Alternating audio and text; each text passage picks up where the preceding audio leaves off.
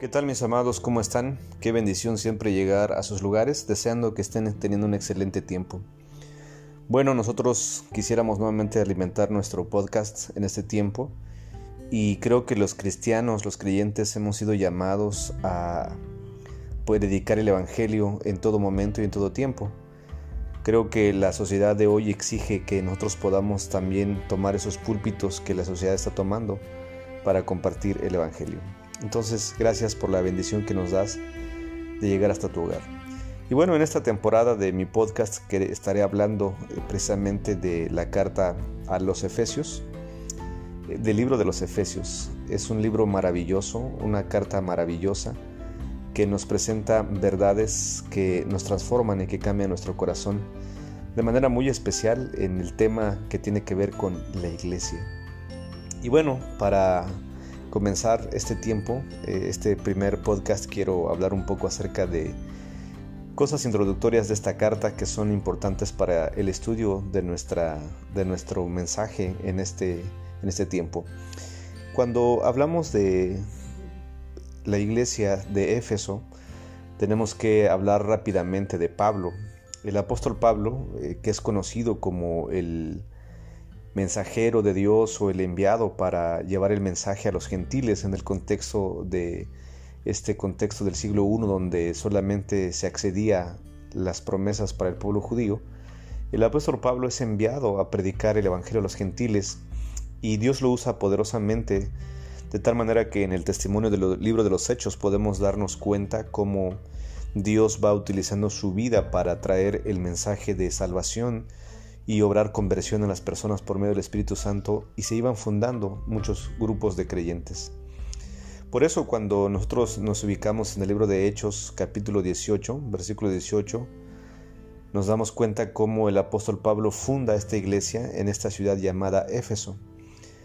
Es importante señalar que, de acuerdo a Hechos 20:31, probablemente Pablo se quedó tres años en, este, en esta ciudad y se dedicó precisamente a plantar y a fundar una iglesia allí. Sus, colaboradores que más se mencionan en el contexto de la escritura son Timoteo y Tíquico. El apóstol está fundando entonces una iglesia ahí y con el paso de los años obviamente conocemos la historia de Pablo que sigue dirigiéndose a más lugares compartiendo el Evangelio e incluso su deseo es llegar hasta Roma. Y en ese, en ese caminar, pues ya conocemos esta historia. Él es apresado, es encarcelado. Y es desde la cárcel de Roma que él nuevamente se acuerda de la iglesia de Éfeso. Y escribe lo que nosotros tenemos como la carta o el libro de Efesios. Probablemente del año 60 y 62, algunos lo datan entre el 60 y el 65. Esta carta entonces sale desde la prisión y es dirigida a la iglesia de Éfeso también podemos señalar que se cuenta que esta carta fue eh, leída a otras ciudades cercanas a Éfeso. En aquel tiempo se contaba con la tradición de que estas cartas pudieran ser circulares, que se fueran leyendo en cada centro, en cada centro eh, donde había creyentes y pudieran leer esta, esta, este escrito especialmente del apóstol Pablo.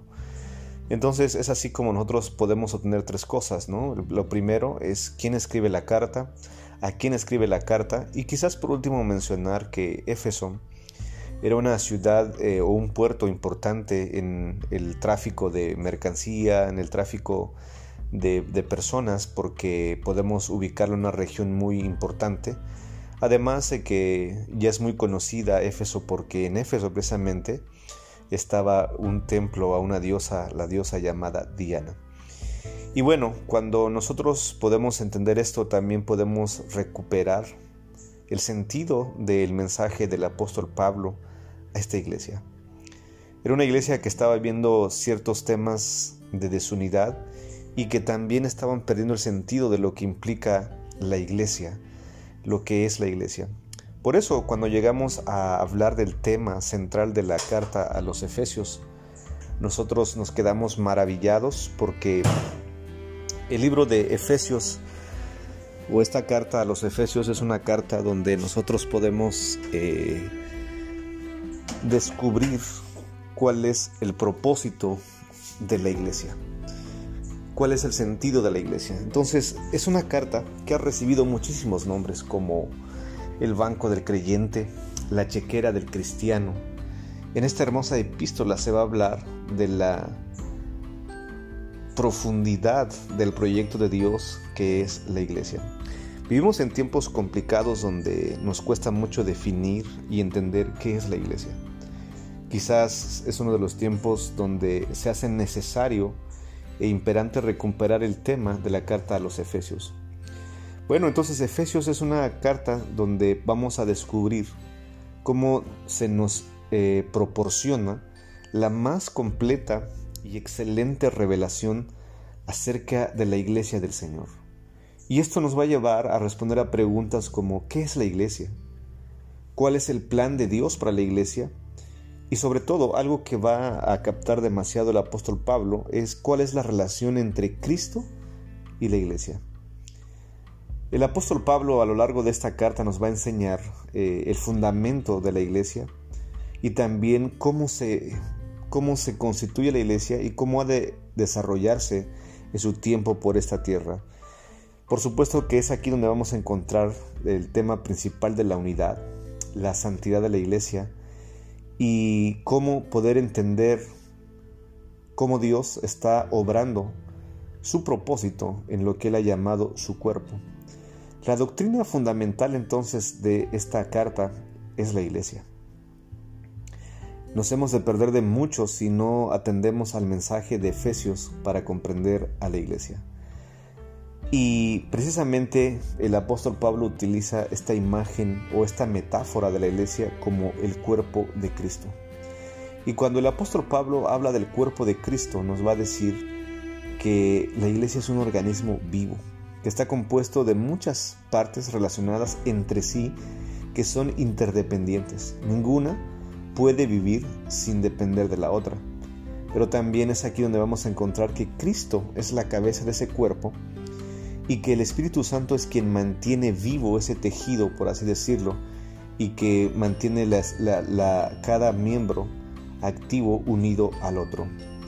También vamos a encontrar que los miembros de este cuerpo de Cristo, que son los creyentes predestinados desde la eternidad, tienen una conexión, una conexión sublime, y que cada miembro funciona cuando está unido al otro y cuando se desprende de un miembro, este cuerpo se debilita.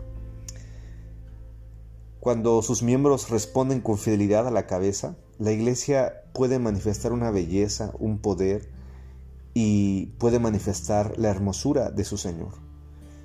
Pero también es aquí en esta carta donde vamos a encontrar que cada uno de los miembros de la iglesia ha sido dotada, es decir, ha sido capacitada con dones espirituales para que pueda cumplir su responsabilidad en la comunión y en el ministerio que le ha dado a cada uno para cumplir el propósito primordial.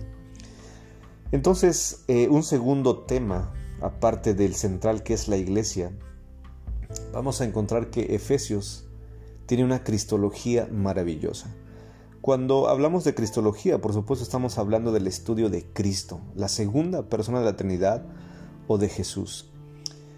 En esta carta, la palabra, la palabra Cristo aparece en muchísimas ocasiones. Se dice que la frase en Cristo aparece cerca de 36 veces. Es la frase clave. Es la frase clave porque vamos a nosotros descubrir que Cristo es la fuente, es la garantía, es la esencia, es la razón de ser de la iglesia. Con razón una y otra vez tenemos que enfatizar que la iglesia sin Cristo no es iglesia. Cristo es la cabeza de la iglesia, dice el apóstol Pablo. Cristo es el encargado de redimir a este pueblo. Cristo es el encargado de salvar y sobre todo fundamentar un pueblo que adore al Señor. Es en Jesucristo donde nosotros podemos descubrir quiénes somos y para qué estamos aquí. Entonces la iglesia va a encontrar su garantía, su razón de ser, solamente en su cabeza que es Jesucristo. En este sentido, podemos hacer un paralelo entre la carta de eh, Colosenses y la carta de Efesios, porque si algo han de presentar estas cartas es a Jesucristo como el preeminente en el caso de Colosenses y en el caso de Efesios como la cabeza de la iglesia, la razón de la iglesia, la esencia de la iglesia Y solo en Cristo es que somos hermanos. Solo en Cristo somos iglesia. Solo en Cristo podemos mantenernos unidos y solo en Cristo podemos amarnos. Y quizás una tercera un tercer tema que es muy importante señalar es que en esta carta la palabra riquezas se emplea en cinco ocasiones. Gracia dos veces y la gloria ocho veces. Pero sobre todo aparecen términos como plenitud, llenar o ser lleno seis veces. Y esto nos lleva a un tercer subtema de la carta. Saben, la vida cristiana debe ser experimentada a profundidad. Como decíamos, nosotros a veces no hemos logrado percibir, entender y experimentar lo bendecido que somos. Si algo ha de decirnos Efesios es que nosotros somos ricos, es que podemos experimentar plenitud, que podemos experimentar las bendiciones de Dios, no en términos materiales, en términos humanos, pero al final de cuentas hemos de reajustar nuestra perspectiva para entender quiénes somos en realidad. La iglesia, la iglesia es ese cuerpo donde se experimenta la riqueza, la plenitud y la gloria que solamente provienen de Dios. Por eso es importante que comprendamos esta carta.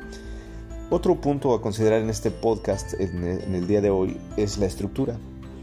Efesios es una carta y por lo tanto en esta división capitular solamente vamos a encontrar seis capítulos. Seis capítulos. La estructura que mantiene Efesios es muy sencilla. Las primeras, los primeros tres capítulos, el apóstol Pablo nos va a explicar, nos va a dar los elementos importantes de lo que es la iglesia. Es decir, se va a hacer énfasis en la doctrina, mientras que los últimos capítulos se van a enfocar en la práctica, en la conducta, en cómo llevar a cabo aquello que hemos aprendido. Por lo tanto, podemos concluir que la primera mitad es doctrinal, es teológica, y la segunda mitad van a venir exhortaciones prácticas una vez que hemos entendido lo que es la iglesia. Si pudiéramos hablar de un versículo clave eh, del libro de Efesios, hablaríamos precisamente de Efesios capítulo 5, versículo 25, que dice de la siguiente manera, Cristo amó a la iglesia y se entregó a sí mismo por ella. Por lo tanto, les invito a que abrochemos nuestros cinturones y que podamos descubrir y reflexionar lo que la iglesia es para nosotros y lo que implica la iglesia. Que esto nos permita enamorarnos de este proyecto de Dios, pero sobre todo que nos permita exaltar, glorificar a Dios y vivir vidas agradecidas de saber que pertenecemos a la familia, a la familia de Dios, que es su iglesia. Bendiciones.